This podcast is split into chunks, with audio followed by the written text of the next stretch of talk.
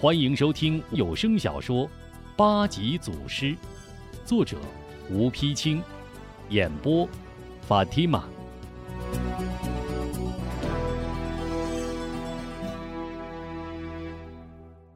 次日，贾府佣人王六伯正在庭院担水浇花，恰遇师爷许仁带一富商去后堂拜见老爷。富商左肩挽起，形似活动不便。两人一边走一边叽叽咕咕，不知说什么。又见富商从怀中掏出点什么递给师爷，师爷急忙揣进怀里。王六伯与此人一照面，猛然想起此人正是匪首沙里虎边豪，心中吃惊，正想个明白，忽听许人召唤：“老六，这花等会儿再浇。”先到茶房沏壶茶来。哎，我这就去。王六伯小心回答。不多时，王六伯端着茶盘来到后堂客厅，刚要推门，听到里边说话，赶忙站住，顺门缝向里一瞧，只见许仁从怀里掏出一沓银票，递给贾怀：“老爷，不用数了，我已点过。”贾怀一边往怀里掖着银票，一边告诫边好：“此事非同小可。吴天顺虽未气绝身亡，却也元气大伤，暂可无虑。但此人并非等闲之辈，现在虽卧病榻，日后难免麻烦。”边豪忙问：“以大人之见？”许人立刻接过话茬，使了个眼色：“哎，此事与大人无关。”何必要问大人呢？边豪一时不解，打一愣，忽而明白：“哦哦哦，当然当然。”贾怀背转身道：“师爷说的对，你们的事与我无关，也不必问我。我只知道吴天顺是个杀贼英雄，我还知道吴天顺有一个虎头虎脑的儿子，日后……”肯定也是杀贼英雄。边豪眼睛突然一亮，谢大人指教。王六伯听到这里，眼珠一转，急忙退回，一转身恰遇丫鬟小红，赶忙一捂肚子：“哎呦，小红姑娘，哎呦，你来的正好。呃，我这刚想进屋，哎，不知怎么肚子忽然疼起来了，快帮六伯把茶送进去。”小红一惊：“哟，那是不是夜里着凉了呀？快把茶盘给我，您老就放心歇着去吧。”王六伯赶紧将茶盘交给小红：“那就谢谢姑娘了。”说着急忙离去。小红端着茶盘进屋，为贾怀等人每人斟上一杯茶，正要退出，忽然被师爷叫住：“小红，我不是告诉老六送茶来吗？”你怎么来了？回师爷，王六伯肚子疼，所以特求小红替他送来。小红忙答。小红的回答，许人并没有在意。嗯，你先去吧。一见小红转身，忽然又像想起点什么，回来。小红一怔，师爷还有什么吩咐？老六刚才还在前院浇花，怎么突然？肚子就疼起来了，许人疑惑的问：“啊，是我刚才正碰见六伯前来送水，走到门口未进，嗯，就捂着肚子回来了。我一问才知是他肚子疼起来了，我这才帮他把茶送进来的。”小红一五一十说的明白。贾怀一听，心中咯噔一声，一束光从双目喷出。利剑般扫了师爷一眼，转而对小红温声说道：“你去叫王老六速来见我。”是。小红答应一声，连忙转身出门。突然，小马官一步闯了进来，差点被小马官撞倒。小马官一进屋，扑通跪倒在地：“老爷，不好了！刚才小的正在后院溜你那匹大红马。”王六伯过来，二话没说，抢过缰绳，骑上马就跑了。这可不是小人。说着哭了起来。许人一听，如同五雷轰顶，忽的站起：“什么？他骑马跑了？”要说姜还是老的辣。贾怀此时却是异常冷静。师爷说什么呢？不过是遛遛马而已。随之向马官和小红挥挥手：“我知道了，你们下去吧。”待小红和马官出去，许人急不可耐道：“老爷，王六准是刚才偷听了咱们的说话，给吴天顺报信儿去了。”你怎么还不着急呀？听师爷这么一说，边豪这时也醒过盹儿来。什么？这老东西竟敢给吴天顺通风报信！说着，腾地站起身来。他娘的，老子这就去把他抓回来！边豪正要出门，贾怀双手向下一按。事已至此。追是来不及了，更不可在府内声张。随之命令编好，你要速回酸枣林，调集人马，连夜包围状元村，势必斩草除根，连那个王老六也要一并。贾怀做了个杀掉的手势。好，小人这就去办。边豪答应一声，疾步出门。沙里虎刚刚出门，小红匆匆进来，附在贾怀耳边叽咕几句。贾怀急忙起身：“师爷，我去夫人房中一趟，事情有何变故，速速报我。”说着，匆匆而去。贾怀一进夫人房中，贾夫人立马迎上前来，示意小红出去。贾怀顺手把门关上，急问夫人：“差人怎么说？”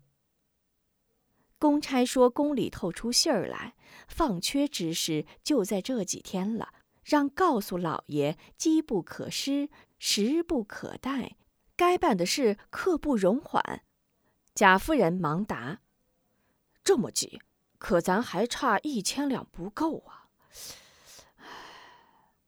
贾怀这回可真是着急了，一千两不是个小数，要想伸手就用。那可比登天还难。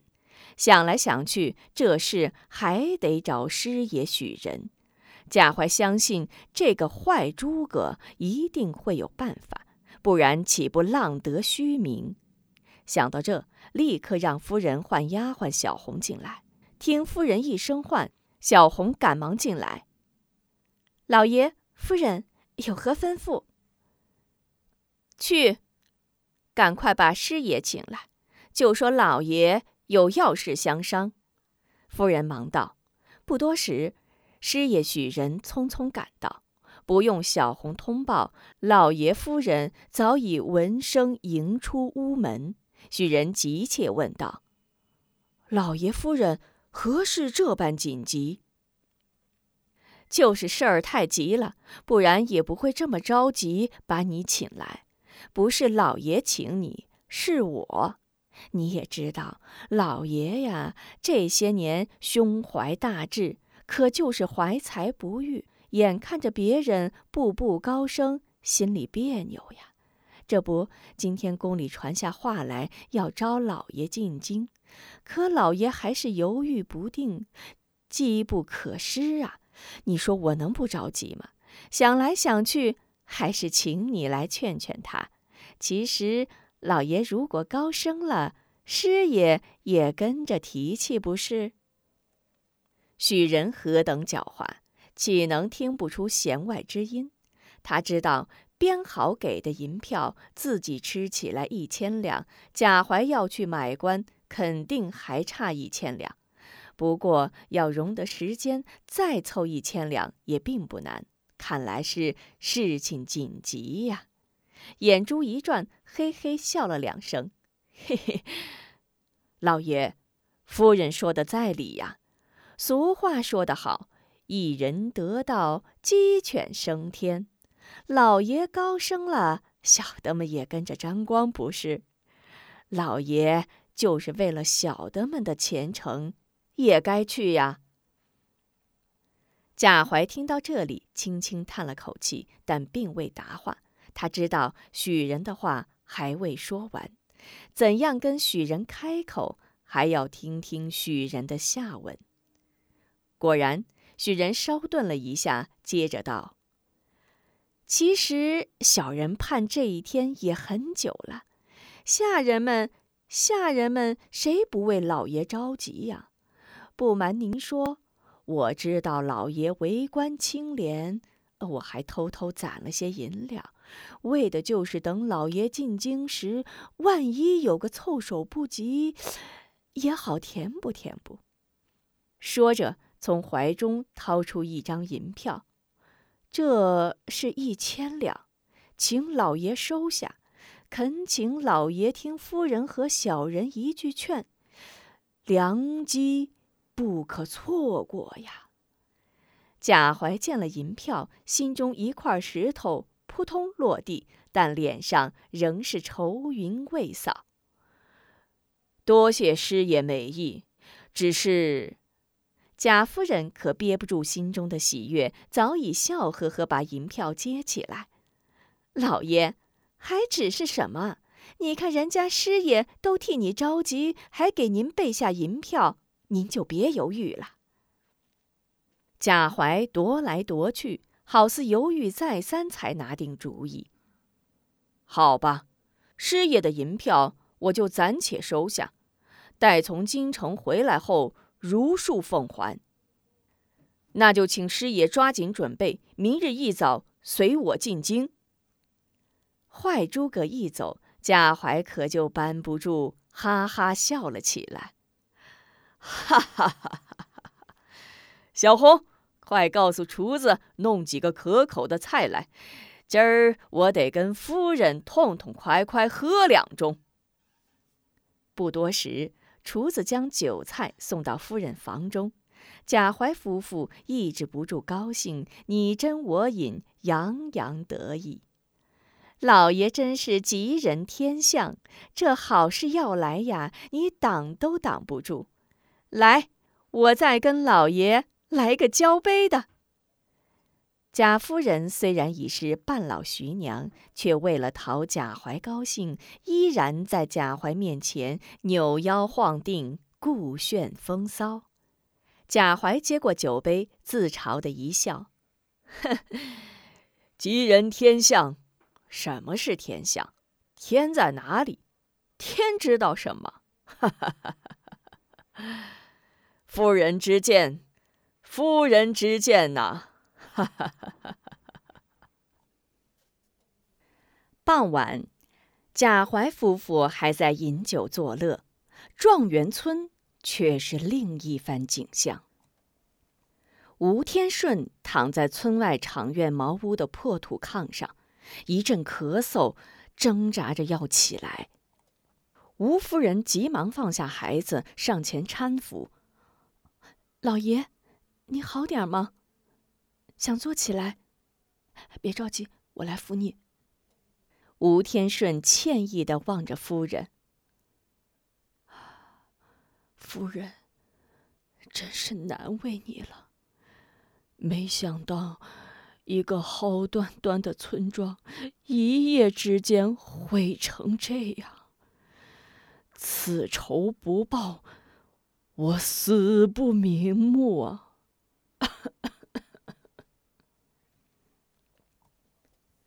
说着，一拳捶在床上，又咳嗽起来。吴夫人一阵心酸，强忍着没有掉下泪来，急忙坐在丈夫身边，一边给其捶背，一边劝说：“你看，怎么又着急了呢？不是说好……”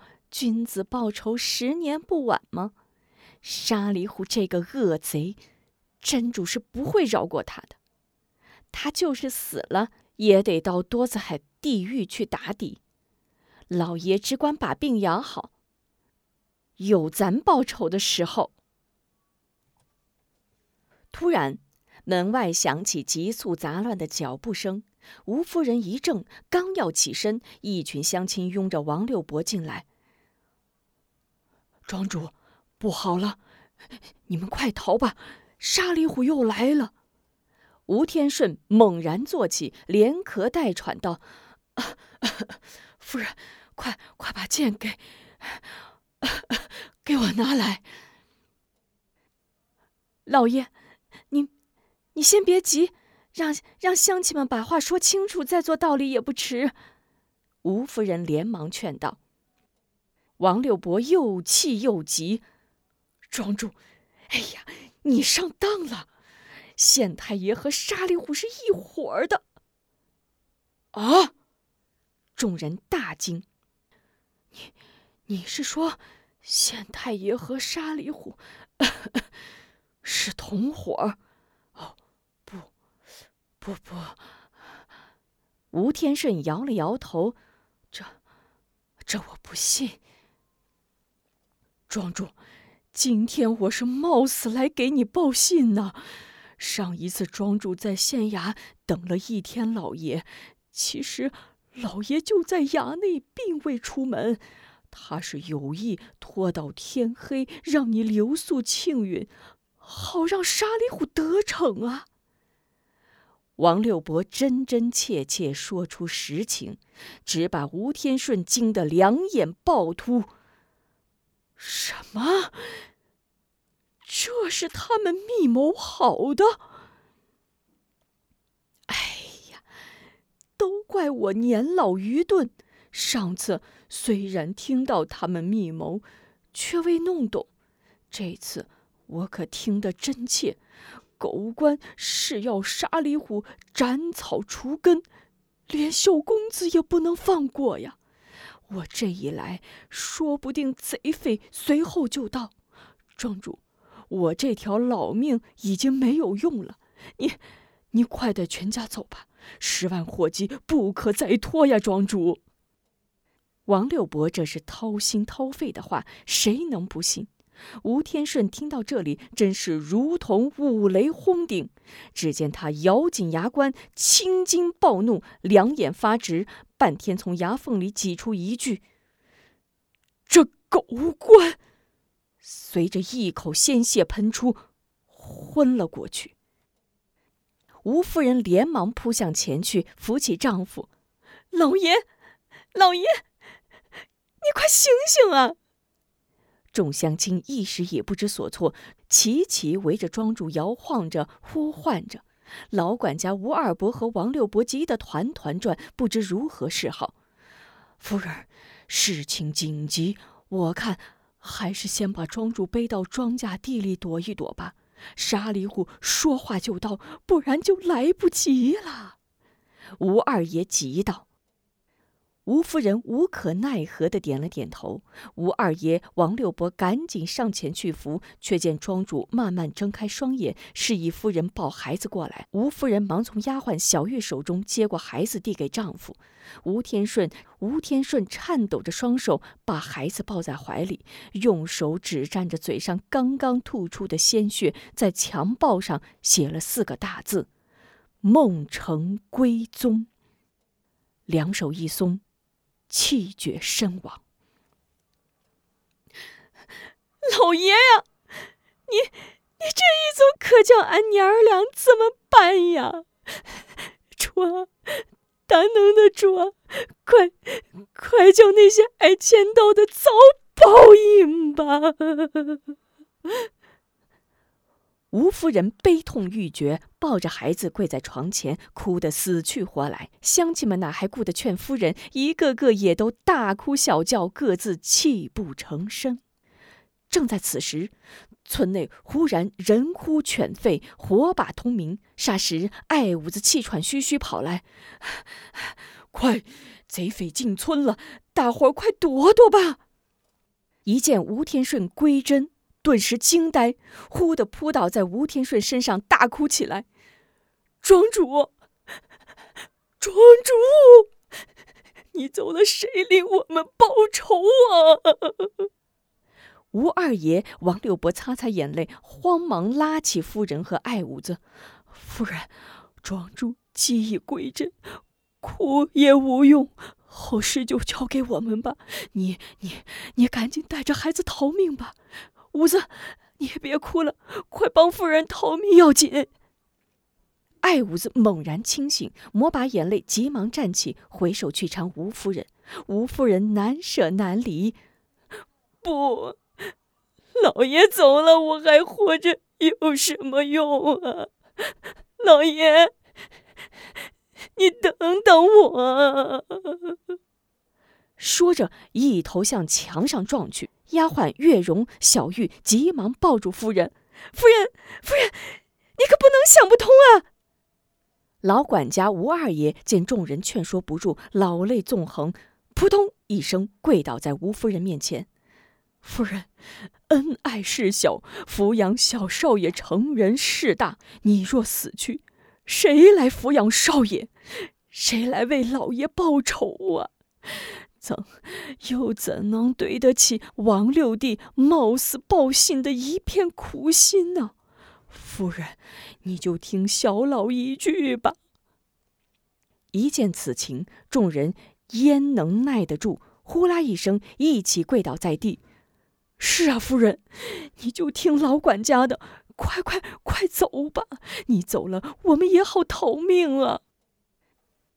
吴夫人虽是心如刀绞，但见众人跪倒相求，又觉心中不忍，慢慢抬起头来。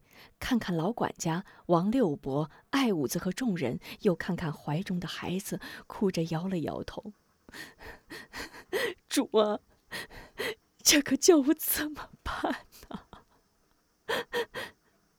随之也给众人跪下。众人见夫人不再轻声，急忙连搀带推，将夫人拥出门外。这时，只见贼兵已进场院。吴二爷、王六伯、艾五子急忙带领齐聚而来的青壮汉子抄家伙迎战。小玉抱着吴忠，月容搀着夫人，随众人一起向野地逃去。贼兵人多势众，村勇见不能支，战不多时被贼兵冲散。艾五子不知去向，老管家吴二爷一失手，被贼兵一棍打倒，捆绑起来。王六伯孤身难抵群匪，猛然使一招棍扫落叶，趁四周贼兵往后一闪，跳出圈子，扎进庄稼地里。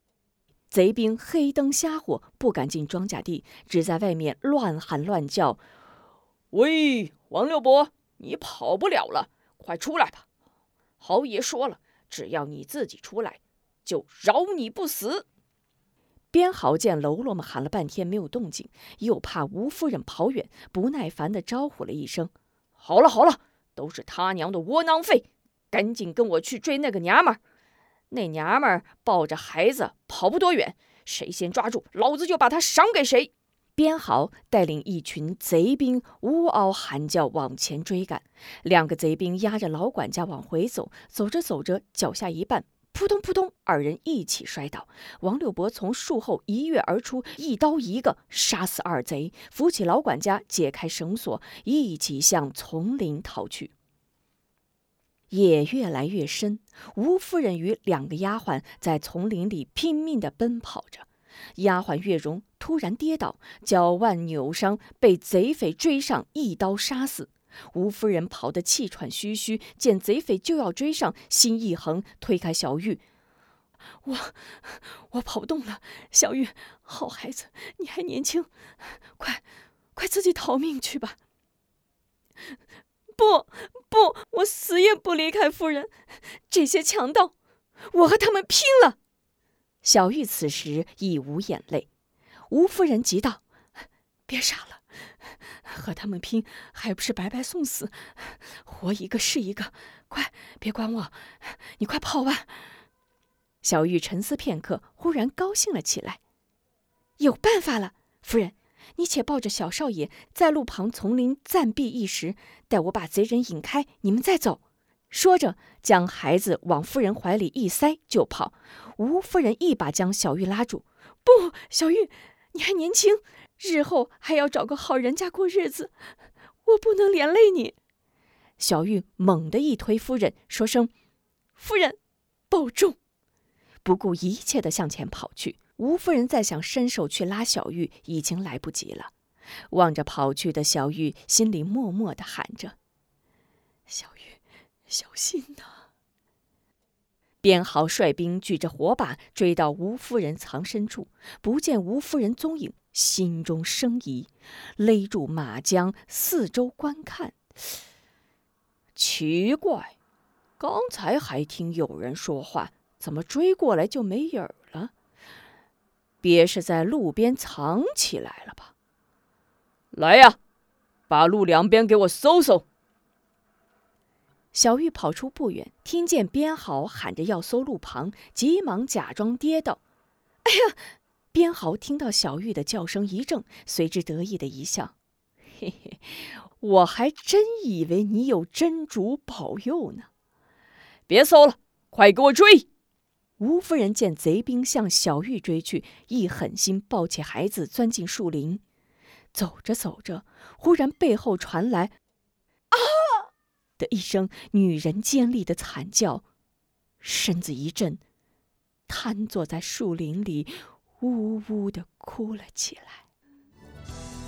请您继续收听八级祖师。